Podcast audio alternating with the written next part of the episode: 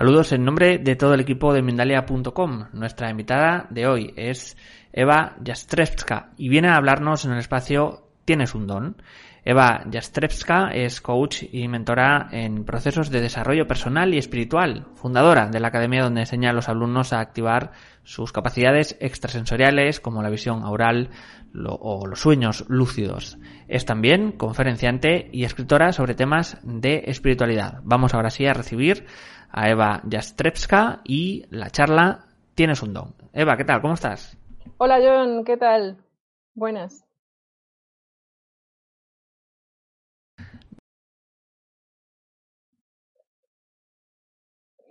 Pues eh, muchas gracias, John. Eh, principalmente siempre las personas me preguntan sobre los temas ¿no? de tienes un don. Es, eh, el, oye, pero nosotros tenemos dones, que antes de saber si tenemos dones sería como la pregunta, ¿no? ¿Realmente existen? Pues sí existen, hay muchas personas que tienen esta, tienen una especial sensorial, sensorialidad, perdón, ay que me he atragantado, eh, y tienen percepciones, ¿no? ¿Qué podría ser un don? También me preguntan, pues puede ser, mm, por ejemplo, clarividencia, clariaudiencia, telepatía, mm, una cierta capacidad para sueños lúcidos, o una cierta capacidad para recordar los sueños, o unas capacidades de visión neural, ¿no? Obviamente, nosotros para los diferentes dones o capacidades extrasensoriales utilizamos eh, pues, mm, diferentes esquemas, por ejemplo, sistemas. Hoy estoy bien. Eh, uno de los sistemas, por ejemplo, para la visión neural, eh, lo que utilizamos son los ojos, ¿no? Es que es como obvio, para yo poder ver, utilizo un sistema que es como una herramienta, unos prismáticos, por así decirlo, que son los que me van a ayudar para ver. Eh, pero claro, ¿qué podríamos decir que utilizamos para la clarividencia, audiencia, mediuminidad, telepatía, etcétera? Entonces llegamos a una cierta conclusión de que en realidad las cosas mucho también dependen de nuestro propio desarrollo, de nuestro conocimiento también, de nuestra sensibilidad. Porque al fin y al cabo hay niños que ya nacen con unas eh, ciertas capacidades eh, y que en realidad no es un tanto por ciento de niños que nacen con capacidades y con neuroplasticidad, sino que en realidad somos todos, absolutamente todos, los que nacemos con capacidades extrasensoriales. ¿Cómo es eso? No porque la gente dice, ¿quieres decirme que yo tengo capacidades desde nacimiento? Pues sí, eso es realmente así.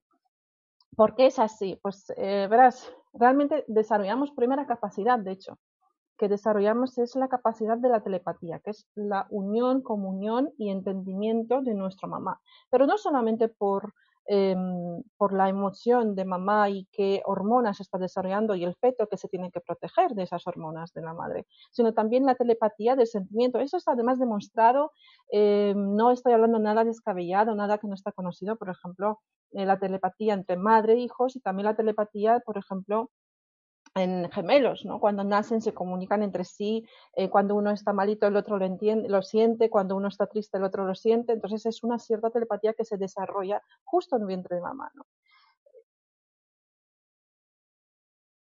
Ok, vale, vale, vale, lo intentaré. Entonces, eh, cuando estamos en vientre de nuestra mamá es eh, cuando desarrollamos ya las capacidades que tenemos. Luego, ¿qué es lo que ocurre? Que a la hora de nacer, cuando nacemos, nuestro cerebro tiene que luchar contra todo el estímulo que hay alrededor, contra todas las cosas que nos pasan alrededor, eh, contra luz, sonido, em, contra la temperatura, tiene que acostumbrarse al medio que le rodea, tiene que acostumbrarse a lo que son, pues, por ejemplo, la ley de gravedad, ¿no? que no tenía dentro de vientre de mamá, eh, y ahí es justamente donde el cerebro, uno por uno, entre las sinapsis y las conexiones neuronales, va apagando muchos de los sistemas eh, extrasensoriales que tenemos desde el nacimiento, precisamente para que el cerebro del bebé pueda aguantar todo este movimiento cerebral, ¿no? neuronal, la comunicación neuronal que tiene ahí es donde se va apagando. Aquí es donde está la pregunta, pero entonces, ¿cómo es posible que hay niños que sí se les mantiene los dones, ¿no? Por mediuminidad o la visión oral. ¿Por qué a algunas personas se les mantiene, a otras no? Bueno, pues dentro de las teorías, dentro de mi academia está una que eh, si el niño no lo usa, esa capacidad, si no le, no es estimulada todavía más esa capacidad, o si, mm, por ejemplo, cómo se desarrolla un niño, cómo, aprende el cerebro, en base a lo que le resulta agradable, gracioso, mm, maravilloso, simpático, le hace feliz, o en lo que le hace sobrevivir. Obviamente una visión neural no le hace sobrevivir, entonces el cerebro la anula, ¿no? Pero no es una anulación a cero, sino es una anulación recuperable. Significa que al final de tu camino podrás recordar qué es la visión neural, cómo era, ¿no? No es una cosa que aprendes de nuevas, tu cerebro ya la conoce. De ahí que nosotros partimos de la base de cuánta importancia tiene eh, la educación de los niños, el cómo les educamos, qué cosas les enseñamos de pequeños ¿no? y cuáles ejercicios hacemos con ellos. Eh, aquí no voy a entrar en, los sistemas de educación porque no tendría ningún sentido. Al fin y al cabo son los padres que son más responsables de esa educación de los niños y, qué estímulos les dan a cara de, esas percepciones. Está muy a la moda de, eh, por ejemplo, eh, todos los padres están encantados de los que yo digo, ay, mi hijo tiene tres años y ya, o cuatro años y ya sabe contar números y ya sabe leer las letras, ¿no? Pues eso es un, realmente considero que para lo que es el desarrollo extrasensorial, pues es un grave error. Em, porque no solamente que no ayuda al niño, el, de todas formas, eh, el cerebro de un bebé es como una esponja, y antes o después este niño va a desarrollar perfectamente la cualidad de, leer y de escribir y de cálculo, de matemáticas, etcétera. Y no hace falta, ¿no? Lo que debería ser que los niños, de ahí a que hoy quería hablar justamente también un poco de cómo podemos mantener las capacidades en los niños cuando son pequeños, de ahí a que los niños pierden rápido y que creo pierden rápido esas capacidades, los padres sin saberlo ayudan a que los pierdan rápido. Eh, cuando los niños deberían hasta los 6, 7 años seguir jugando, es eh, tan fácil, ¿no? Dejarles a los niños ser niños, no dejarles directamente con sus estímulos externos y mucho menos con las famosas tablets o teléfonos móviles que están hoy en día, que lo que hacen justamente es como castran al cerebro eh, porque claro, el estímulo es maravilloso porque luz, es sonido y es movimiento, con lo cual al niño le encanta y muchos dicen, ay, mira, mi nieto que, bien se lleva con los tablets, está mejor que yo, ¿no? Y sabe dónde hay que darle dentro del tablet para que las cosas funcionen. Esto no es nada bueno, esto no es una buena señal. En realidad lo que estamos haciendo es quitándoles capacidades a los niños. No deberíamos de tener miedo a que mm, jueguen, dibujen, hagan cosas, cosas creativas, con plastelinas o que jueguen entre sí, que también es la sociología, ¿no? Pura ayuda. Pero bueno, voy a seguir. Eh, dentro de las preguntas sobre las capacidades, la gente me pregunta mucho, oye, pero ¿yo puedo volver a activar mis capacidades? Claro que sí. Eh, lo que pasa es que nosotros hemos hecho unos cursos de visión oral y haciendo estos cursos nos dimos cuenta que de paso, cuando estuvimos ejercitando la visión oral, se iban reactivando, ¿no? según nuestra teoría que mantenemos la, uh, las capacidades desde pequeños, se iban reactivando las capacidades eh, que habían ya activos, ¿no? Y fue como un descubrimiento, dijimos, bueno, pues en vez de eso vamos a hacer cursos de, pues eso, capacidades extrasensoriales que son, se llaman Desarrolla tu don, de hecho. Em, y justamente ahí es donde todos los alumnos poco a poco van despertando en sí diferentes capacidades que creen que no tienen o que creen que les dan miedo o hay unos que tienen abiertos ¿no? a las capacidades y dicen, bueno, vale, pues yo lo que sea que, pase estoy dispuesto a, pasar y aprender. Eh, la realidad es que siempre hay un compuesto de, dentro del cerebro, lo que tenemos, lo primero que hacemos en los cursos de tienes, tienes, tu, tienes capacidades, tienes, tienes tu don, tienes un don, no solamente uno, sino varios la primera apuesta que damos es por la parte biológica, es decir, tenemos que atender los dos hemisferios cerebrales, tenemos que hacer juegos, eh, tenemos eh, que ser responsables ¿no? de nuestra neuroplasticidad, también de la alimentación, que es un tema que yo digo la gente me dice, ¿qué tiene que ver esto, Eva, con nuestro cerebro? Pues obviamente cuando ejercitas más mm, tu cerebro, este te pide más azúcar, más, eh, más oxígeno, más, más agua, ¿no? más cosas y tenemos que darle su alimento que necesita, reforzarle mucho más. También tenemos que hacer movimientos. Si el cuerpo no está en movimiento, el cerebro no aprende. De hecho, también hay estudios y estudios demostrados que aprendemos mucho mejor cuando nos movemos en movimiento. Y luego, eh, obviamente, están los ejercicios que proponemos para desarrollar y reactivar nuestros dones extrasensoriales. Y estos vienen también por parte sensitiva, porque esto no es así de que tú te vas a sentar a meditar y las cosas van a ocurrir obviamente hay un compuesto dentro de tus, dones, de, para si quieres desarrollarlos, si quieres activarlos, hay un pequeño compuesto que es el de mm, un poco de sentido común y un poco de tus creencias y un poco de esa me dejo llevar a lo que venga, ¿no? Hay personas que no quieren, que dicen que sí quieren desarrollar los dones, pero en realidad lo que quieren es, por como están acostumbrados, que su mente le ordena las cosas, le enseña esto es esto, esto es azul, esto es negro, esto es eh, bajo, esto es alto. Necesita también que la mente le diga, mira, cuando tengas una percepción extrasensorial, vas a sentir esto, esto y esto. Y en los dones esto no va así. Yo me encuentro mucho con personas em, que tienen muy buena telepatía, con personas que son muy buenos canalizadores. De hecho, hay mucha gente que canaliza, es uno de los dones pues por excelencia, ¿no? Porque justo lo que estaba diciendo, en el vientre de nuestra mamá, el primero de las capacidades que tenemos es la telepatía. Eh, y como que la mantenemos, nos olvidamos de eso. Obvio, nuestra cultura en nuestra sociedad nos enseña estas cosas, no nos enseñan en los colegios, ¿no? Como, como mantenernos sanos, por así decirlo, con nuestro cerebro y con nuestras capacidades. Em, ¿Cuáles son las cosas más importantes ¿no? para tener en cuenta? Uno, si estamos dispuestos a activar nuestro don, a activar nuestra, nuestra sensibilidad, em, también tenemos que tener en cuenta si somos sensibles a eso. No es lo mismo una persona, porque se habla mucho sobre los mm, famosos PAS, no es lo mismo una persona sensible eh, emocionalmente que una persona que tiene una sensibilidad eh, extrasensorial. Son dos cosas muy diferentes que no tienen que ir a la par, no tienen que ser las dos cosas juntas para nada. Eh, y yo creo que eso vale la pena tenerlo en cuenta. Da la casualidad que las personas que son sensibles emocionalmente tienen también, también mm, una mm, sensorialidad a lo externo. Y aquí viene mucho, pues bueno, eh, mucha influencia de las películas, mucha influencia no buena de las películas del Hollywood de los libros que leemos sobre lo que es ser medium, sobre lo que es canalizar, sobre lo que son las energías, etc.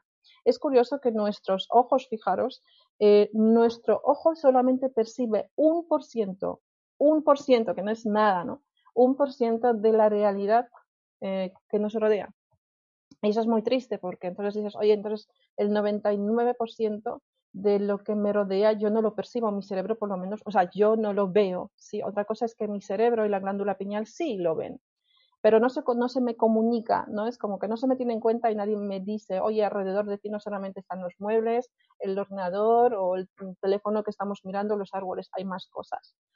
Y luego hay otra, otra ciencia también demostrada, es que mm, por desgracia nosotros aceptamos que nuestro mundo, el que nos rodea, es a través de 72% de lo que vemos. O sea, que no solamente que vemos muy poco, que es el 1% de la realidad, pero encima de ese 1%, 72% es lo que nuestro cerebro, nuestra mente dice, oye, lo que vemos es eso, ¿vale? Y lo que vemos, eso es nuestro mundo. Entonces, así aceptamos. Entonces, cuando descubres con ejercicios muy, muy fáciles, de hecho, que hacemos los primeros eh, sobre la visión neural, descubres que el mundo es mucho más hermoso, hay muchas más cosas que ver, muchas más cosas que sentir y que no tienes que tenerlas para nada miedo, porque eso es otra cosa que Hollywood nos ha vendido. Eh, es como las personas lo que desarrollan es más plenitud, eh, se sienten como mucho mejor, están más contentos, ¿no? Y, es un descubrir, es como una nueva vida porque es un nuevo descubrimiento. Yo obviamente no estoy hablando de fantasmas, que también dentro de mediuminidad mm, las personas eh, hablan, se comunican, ven o escuchan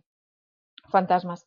Eh, pero también tenemos otras cosas, ¿no? El mundo extrasensorial no, no se termina en, en, ser medium y tener amiguitos invisibles eh, como, yo digo, una cosa es un fantasma, por ejemplo, que esto es un, una, una, persona que ha fallecido y obviamente ha dejado un eco eh, suyo, ¿no? Su fantasma. Y otra cosa es un espíritu, porque espíritu, pues puede ser espíritu mm, la energía, espíritu norte, el del viento, el de la abundancia, el de Mm, etcétera, ¿no? que puede ver, o de ideologías diferentes. Entonces, eh, cuando tú empiezas a desarrollar las capacidades, te das cuenta de un mundo infinito de posibilidades que hay, eh, de la maravilla que eso significa que te puedes, cambia tu comunicación con el mundo, eh, cambias muchos aspectos que ya tenías como prejuicios que tenías sobre la vida y te das cuenta sobre el ser humano cómo es. ¿no? Nosotros damos por hecho, eso también es otra cosa que mucha gente me dice, oye, ¿cómo cómo es el aura de, ese señor que está meditando todo el día en el monte, ¿no? que tiene la ropa blanca, eh, que, come crudo o crudo y vegano y que bebe el agua todo el día y hace el yoga y huela incienso y medita todo el día, ¿no? Entonces todo el mundo da por hecho que como su vida es un retiro eh, espiritual, ¿no? 24 horas, dan por hecho que su obra va a ser maravillosa. Y entonces, ¿cómo sería una obra de un señor? Pues típico señor pues sobrado de peso que está en, la barra de un bar comiendo carne, mmm, fumando mientras tanto y, tomando, no sé, alcohol o vodka. Eh, directamente se da por hecho que este señor, por sus malas costumbres, tiene que tener, por ejemplo, el aura eh, de mala manera, cuando eso no tiene, el aura no tiene nada que ver con tu carácter interior, tiene que ver más bien ver con tu coherencia. Y es muy posible que este señor que está meditando en el monte todo el día todavía no se ha liberado eh, de la tristeza que ha tenido, por ejemplo, que su exnovia le ha engañado ¿no? y la ha dejado por otro. Entonces él, por sus maneras de buscarse la vida, de poder superar eso, se ha entretenido y se ha metido en todo lo que es el mundo espiritual y cree que el yoga, el meditar, el respirar y comer crudo y vegano le va a aligerar su corazón y sus emociones. Sin embargo, sin embargo este señor en la barra eh, que está ahí sentado teniendo mala alimentación o malas costumbres, es una buena persona, eh, no tiene envidias, les desea todo el mundo bien, eh, es una persona a lo mejor culta, no lo sabemos, y puede tener ahora mucho mejor. ¿no? Entonces, nuestra visión sobre el mundo cuando empezamos a tener las percepciones extrasensoriales cambia muchísimo. Además, fijaos, desde pequeños hay muchos niños que ese es el, quería un poco dar unas pistas y pautas el, día de hoy justamente sobre ese tema, qué podemos hacer con los niños.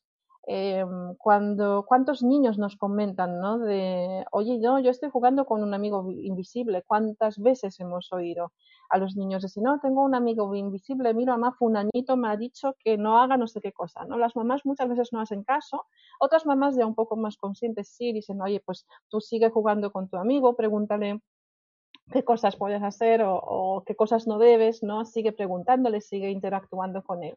También hay muchos bebés, ¿cuántos bebés hemos visto que están todavía en la cuna, ¿no? que todavía tienen ese problema, que todavía no se mueven muy bien y miran al techo donde no hay absolutamente nada y se ponen a sonreír y parece que quieren como agarrar algo con su mano, ¿no? Justamente están viendo energías.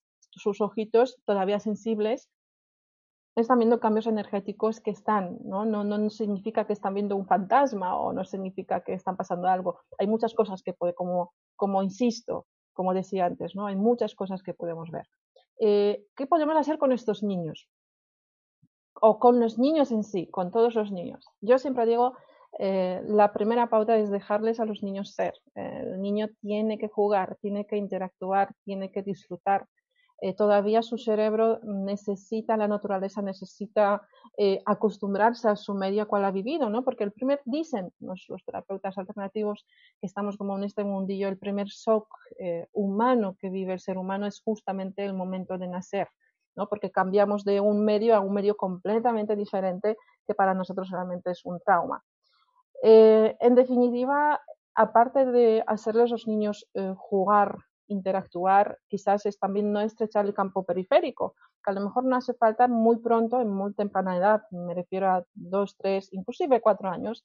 Por ejemplo, enseñar a los niños un punto concreto mmm, en, en, los libros. ¿Cuántas veces hacemos que enseñamos, voy a ver si tengo aquí algún ejemplo, bueno, pues por ejemplo, ¿cuántas veces enseñamos a los niños un libro o algunas pinturas, ¿no? Y decimos, ay, pues mira qué bonito es esto, fíjate la caperucita roja que tiene aquí un, mm, tiene ojos azules, ¿no? Lo que estamos haciendo, no sé si se va a ver a cámara, es un punto, lo que estamos haciendo con esto es que estamos enseñando al niño fijar, estrechar su visión a ese único, único punto, ¿no? Que tiene qué es lo que ocurre ahí, que su visión periférica se va estrechando, ¿no? Quizás no hace falta. Es uno de los detalles, de miles de los detalles que podemos hacer y practicar y hacer, eh, no hacer quizás, o hacer y no hacer a los niños. Luego deberíamos a los niños ser, si un niño, por ejemplo, cuántas veces también se ha visto que cuando un niño dibuja un elefante de color rosa, ahí van los papás y dicen, no, el elefante no es rosa. O cuando ponen a lo mejor elefante en los cielos, dicen, no, esto es un elefante que vuela. Y vienen los papás y dicen, los elefantes no vuelan. Eso es justamente esa parte que acorta y limita eh, lo que es el desarrollo natural de la creatividad impresionante que tienen los niños. Yo obviamente soy partidaria de que los niños aprendan idiomas, obviamente soy partidaria de que los niños que más estímulos están demostrando tienen alrededor mejor, que más cosas aprenden mejor, pero quizás no hace falta someterles directamente a un aprendizaje eh, estricto que sería que correspondería más allá siendo más eh, adultos. ¿Qué más debería ser un niño? Pues obviamente caerse y levantarse solo, ¿no? Que es cuántas veces hemos levantado los niños del suelo cuando se caen, cuando ellos se tienen que acostumbrar ellos solos. Eh, también recomiendo, por ejemplo, para los niños ya más adultos, por ejemplo, de 10, a partir de 10 años, 14 años, ¿por qué no enseñarles a tener sueños, la vigilancia de los sueños de lo que sueñan? Y también inculcarles los sueños lúcidos, que también es bastante positivo, muy estudiado hoy en día eh, y muy aconsejable. Todo, dentro de todo este mundo eh, tenemos, eh, nosotros no creemos en nuestras cualidades, pero no por ello no podemos mm, pensar de que nadie las tiene. Hay muchísima gente que tiene cualidades que los dentro de mi academia las van también despertando. Hay muchísima gente que ya de por sí tiene y no las usa porque les da miedo o por, a lo mejor por desconocimiento siquiera que lo tienen. Eh, que dicen, no, yo tengo una intuición, a mí las cosas las que yo pienso al final ocurren, también son capacidades eh, que no usamos, es un puro desconocimiento. Eh, y que nosotros no creamos, algunos que no crean que las capacidades existen, no significa que no se lo pueden posibilitar a sus hijos, ¿no? a sus sobrinos o inclusive a sus nietos, que por qué no dejarles simplemente ser. Así a priori, sobre los niños esto sería la base, ¿no? Sería un mundo maravilloso donde podríamos dejar a los niños eh, disfrutar de, su propia creatividad sin inculcarles directamente a un estricto aprendizaje, ¿no? Que nosotros no comprendemos realmente cómo es. Eh, si nosotros mismos queremos, por ejemplo, ya de mayores, eh, activar nuestras capacidades, ¿qué podemos hacer? Porque hay muchas vías, ¿no? Ah, la vía que se sigue dentro de mi academia es precisamente la de primero vamos a hacer una estructura, una fuerza para nuestro cerebro que nos va a pedir vamos a ver cómo funcionan los dos hemisferios, cómo se comunican entre sí.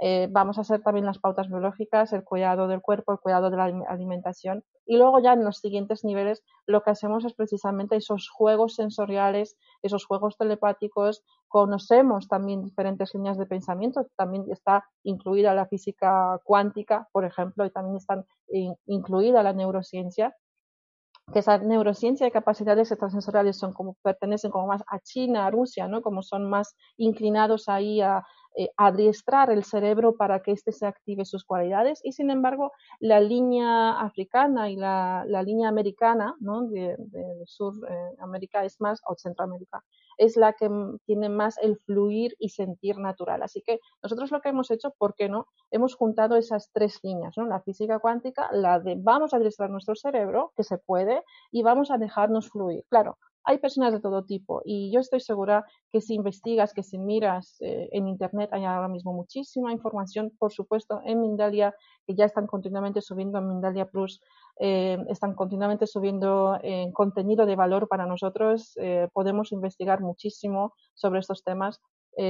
podemos activar nuestra glándula pineal de manera muy fácil, no tampoco hace falta hacer un esfuerzo increíble y simplemente creer, creer que eso es posible, no entretenernos muchísimo en, explicaciones, en cosas, ¿no? Como esquemas, porque esos esquemas cuando los buscamos, una técnica determinada de algo, justamente lo que hacemos es la parte contraria, es vamos como justamente en la contracorriente, ¿no? En vez de dejarnos fluir. De ahí a que yo siempre aconsejo pues diferentes técnicas, que aquí creo que no, no, no debería de, comentarlas, técnicas muy concretas que creo que son maravillosas, como por ejemplo, bueno, las de activación de glándula pineal, que aquí me voy a callar, eh, que están muy bien y que nos sirven muy bien para todo tipo de cosas. La glándula pineal es todavía un gran desconocido para nosotros y debemos de, de atenderla.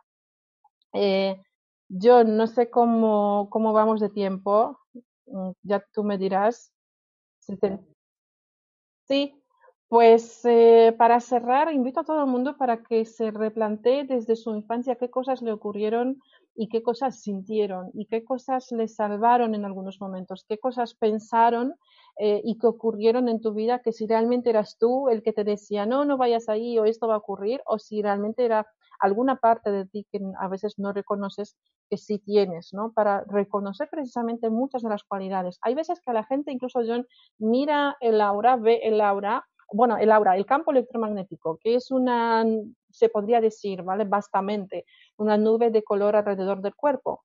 Eh, solamente es un campo electromagnético, no es ninguna otra cosa más, hay muchos más sistemas áuricos. Y la gente dice, ah, pues sí, yo veo ahí una cosa alrededor del cuerpo, bien, ¿no? Pues estás viendo entonces campo electromagnético. Y, ah, sí, pues no lo sabía, yo pensaba que eran las sombras, no, no son las sombras ni las luces, es precisamente campo electromagnético que es el primer paso para la visión avanzada. Así que yo invito a todo el mundo que reflexione, que se lo piense, que no es una cosa eh, eh, muy, no sé, Mm, muy difícil de, de, tener o muy difícil de observar. Solamente sentémonos y seamos sinceros con nosotros mismos de cuántas veces hemos tenido intuición, percepción, eh, o eh, estuvimos en una habitación pensando que no estuvimos solos, o entramos en sitios sintiéndonos un poquito raros, o que de repente nos aparece como un, una voz dentro de nuestra mente que nos dice algo, ¿no? Eh, obviamente para las personas que no tienen problemas mentales demostrados, o sea, problemas psiquiátricos, ¿no? Eh, es, obvio que me refiero a todo ese tipo de, personas. Así que hagamos ese resumen, ayudemos a los niños a ser niños y a disfrutar. No hace falta limitar a los niños que son mucho más sabios dentro de su creatividad que nosotros y hagamos un propio resumen de nuestros valores y de nuestros dones que hemos tenido desde pequeños, que nos han acompañado siempre ahí, siempre han estado ahí y que nos negamos a veces de verlos. Así que espero a todo el mundo que quiera más información. Yo siempre estoy encantada de responder debajo de este vídeo. Si quieres dejar un comentario, yo estaré encantada de, de, vez en cuando entrar y, responder. Pues sí, Eva, vamos a, a, pasar al turno de preguntas y, como no, darte muchísimas gracias también por todas las herramientas, los consejos, la exposición. Y eh, como, como, hacemos siempre, antes de pasar a preguntas, en este caso hay un eh, nuevo sorteo en Facebook. En esta ocasión eh, sortearemos el libro de Walter Riso, El Camino de los Sabios. La forma de participar es enviando vuestras estrellas, no importa la cantidad, en los directos que emitimos a diario a través de Facebook hasta el 1 de julio, fecha en la que se realizará el sorteo. También habrá un premio para la persona que envíe la mayor cantidad de estrellas Así que cuanto más participéis, más opciones tendréis. Esta es una manera de agradecer todo lo que hacéis por nosotros, así que gracias. Y ahora sí vamos a, volver eh, a, este turno de preguntas y comenzar desde YouTube con Judith Ponce de México. Nos dice, ¿cómo puedo saber cuál es mi don y desarrollarlo? Cuando era niña presentía cosas que después sucedían, pero no sé si bloqueé esa parte de mí. ¿Cómo la traigo de vuelta? Pues eh, recordar las circunstancias, principalmente los que en cuales tú identificas que usabas esa capacidad y si no te acuerdas de mucho es eh, cómo puedes tener esas percepciones ahora de vuelta. El paso no, es que sea el paso número uno que yo recomiendo, yo siempre recomiendo, pues como decía, no tener cuidado también sobre nuestro cerebro porque se van a ir activando cuando tú activas una, eh, una capacidad, se activan los dos hemisferios se ponen a trabajar muchísimo, ¿no? Entonces, esa parte también tenemos que tener atendida. ¿Cuál es uno de los procesos? Mira, yo podría decirte, mira, hay muchas meditaciones que puedes hacer, que las hay, por supuesto, que hay, eh, pues, eh, bueno, cursos a cuales te puedes apuntar, que también las hay y que también funcionan. Pero hay una clave y es, si tú te pones otra vez recordar en las mismas situaciones, reproducir las situaciones que sean parecidas en cuales tú tenías percepciones, de hacerlas otra vez ahora, es probablemente que esa cualidad tuya se vuelva a activar. Ahí, ¿cuál es la diferencia entre cuando éramos niños y cuando somos ahora? Muchas de las diferencias es, primero, nuestro sistema hormonal no es el mismo, no es la misma producción hormonal cuando éramos niños a cuando estamos más adultos. Eso también puede ser limitante si no tenemos ningún desarrollo hormonal perfecto. Y también hay otro que es juicios, juicios, miedos y las experiencias que hemos tenido a lo largo de nuestra vida y que eso a veces nos limita muchísimo nosotros no nos damos cuenta eh, de ello. Así que yo te invito, Judith, a que lo que hagas es reproducir o, ver las mismas circunstancias parecidas, obviamente, ¿no? A cuando entonces usabas tus capacidades y ahora. Y simplemente intentar observarte. El modo observador va, a ser súper importante para cualquier persona que quiera activar eh, alguna capacidad que ha tenido. El modo observador de tengo que salir fuera y observarme a mí misma eh, y observar qué cosas me ocurren, no desde mi propia conversación interior, no, seguro que no es eso. El mensaje que me ha llegado va, porque claro, porque me lo ha comentado una amiga, no, vamos a observarnos, vamos a callar nuestra mente y dejar a que las capacidades fluyan a través de nosotros. Continuamos eh, y vamos a Estados Unidos con Paz Marshall desde Facebook. Tengo sueños premonitorios. En general, mis sueños han sido siempre mi guía. Pero llevo dos meses que no los puedo recordar. ¿Por qué crees que me esté pasando esto? Gracias. Pues eh, bueno, eh, aquí va, a sonar un poquito como, ah, ¿cómo te aprovechas de las circunstancias? Mira, las circunstancias están ocurriendo ahora mismo. Eh, no sé cuáles son ¿no? de la persona que nos está preguntando, pero aquí, durante los dos meses de confinamiento, lo que nos ha ocurrido mucho es que la gente de repente ha dejado de tener sueños lúcidos o sueños premonitorios, que también pueden ser, o al contrario, que de repente tienen muchísimas. Cuando tus circunstancias, cuando tus día a día cambia alrededor de ti, cuando hay un cambio eh, alrededor de ti, los sueños se muestran de otra manera. Directamente nos ocurren otras fases, pueden ser más profundas o menos profundas. Y entonces el cerebro y la mente dejan de proporcionarnos eso. Lo que aquí nuestra amiga de Estados Unidos nos comenta es sobre los sueños premonitorios, que no sé qué tanto sobre todos los sueños, y solamente se trata de sueños premonitorios. Luego está la segunda cuestión de sueños premonitorios. Existe un cierto campo de información en cual nuestros sueños premonitorios nos lo traen, precisamente premonitorio sueño que es el que nos dice cosas que van a pasar. Cuando deja de hacerlo, puede ser un campo de información que nosotros necesitamos reajustarnos a él. Toda información es una frecuencia y hasta ahora si nuestra amiga ha tenido pues precisamente esa frecuencia, esa información de esa frecuencia, ahora nos tenemos que actualizar. Y yo le recomiendo paciencia Mm, calma, que no te preocupes, que yo más o menos calculo en dos, tres meses se va a calmar la cosa, las circunstancias y van a volver contigo los sueños premonitorios o puede ser que tú misma los bloqueas también por los miedos a lo que puedes ver. Nos eh, vamos a. Bueno, son dos preguntas también de Paz Marshall y de Sandra Nelly Hazard desde Facebook y desde YouTube. ¿Cómo desarrollar los dones desde pequeños a los niños? ¿Cómo hacer para que los niños no pierdan sus dones? Pues eh, bueno, aparte de no dejarles, primero sería no vamos a permitir que los pierdan, porque ellos ya los tienen. No, este es el enfoque justamente al revés. ¿Cómo vamos a hacer desarrollar? No, no hace falta hacerles desarrollar nada. Ellos ya los tienen, ¿no? ¿Cuál es la segunda pauta que podemos hacer aparte de no mm, limitarles? Eh, hacerles jugar mucho, ser muy creativos, Em, que se inventen sus, propias, sus propios cuentos, eh, que jueguen mucho con, con plastelinas, con colores, con dibujos, con formas, que interactúen lo máximo posible con la naturaleza. Eh, eso es la pauta número uno. Y ahí es eh, donde los podemos ayudar. Luego, por supuesto, los niños eh, les encanta escuchar, les encanta seguir a sus papás y eh, a, o a los adultos que les rodean, ¿no? Son como son los dioses de referencia para estos niños. Pero yo siempre recomiendo también ser como un ejemplo, ¿no? Mamá medita, o mamá observa qué le pasa cuando cierra los ojos solamente pensando. Esas son pautas que el niño no entiende, igual que a los niños no les enseñamos un idioma desde, oye, pues esto es un verbo, esto es sustantivo, esto va primero, esto va segundo. No nos hace eso. Sobre la marcha, el niño aprende. ¿Por qué, ¿Por qué el niño aprende sobre la marcha? Porque le hace sobrevivir. Para poder comunicarse con su medio, el niño aprende sobre la marcha porque sobrevive, pide agua y le dan agua, pide azúcar o caramelo y se lo dan, ¿no? Lo mismo podemos eh, construir en, dentro de la casa para el niño para que eh, desarrolle esas capacidades eh, más todavía o que no los limite y los pueda observar mejor, justamente ese lenguaje, no esa cultura de no, ahora vamos a sentarnos a observarnos que no cosas nos pasan. Mamá, pues yo pienso que esto no va a ocurrir, pero tú lo piensas o es una voz interior. ¿Quién te lo ha dicho? No, pues me lo ha dicho un amiguito, ¿no? Entonces, esas cosas son las que justamente tenemos que eh, proveer en casa, animar a los niños a que tengan esa conversación. A veces nosotros pensamos que dedicamos un tiempo a, los niños, en realidad dedicamos un tiempo para entretenerles, pero eh, sería bueno también dedicarles ese tiempo de, uno, conversación sin juzgar, ¿no? Y otro, el tiempo de no limitar a los niños en su creatividad.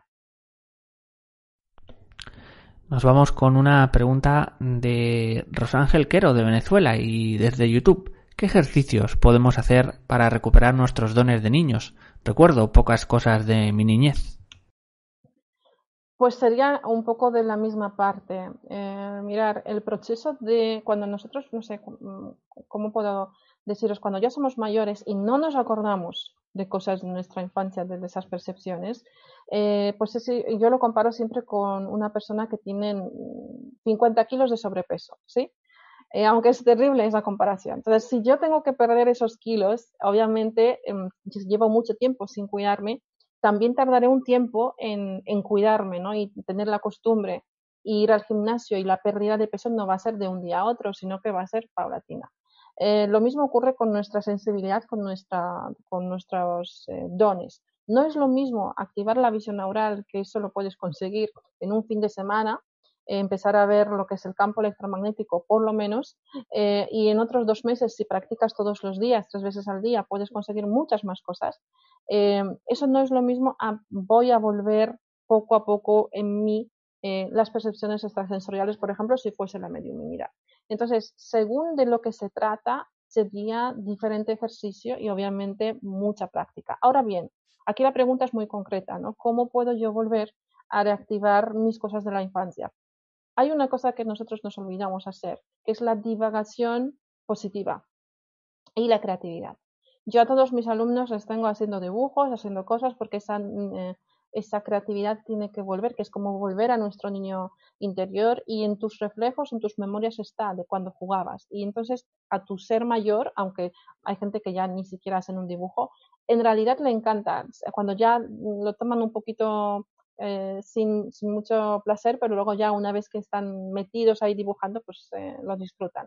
La creatividad es importante y dos, tu propio observador, es decir, tu propio juicio, tu propio observador. Medito más, me centro más, acudo a cursos ¿no? de, esa especialidad de dones o de, por ejemplo, eh, de activación de la glándula pineal, etcétera, etcétera. Esas cosas ayudan mucho y yo siempre soy muy partidaria, como muy fan ortodoxa de tres técnicas, eh, que las podéis ver cuáles son, que no son mías, que las podéis ver, que siempre comparto con mucho gusto en mi, en mi página de Facebook. Eh, y yo creo que ayudan un montón, que no hace falta como hacer mucho más, eh, mucho más allá. Ahora mismo en Internet hay muchísimas cosas gratuitas que se pueden observar. Yo me entretenía mucho en glándula pineal, como, como ya lo dije antes.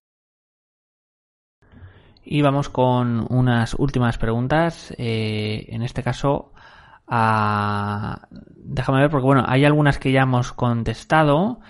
Eh, que se parecen. Que se parecen, estoy mirando a ver. Eh, nos dice desde YouTube Gerardo M, desde España, ¿cómo nos podemos proteger de las energías extrafísicas, además de vibrar alto?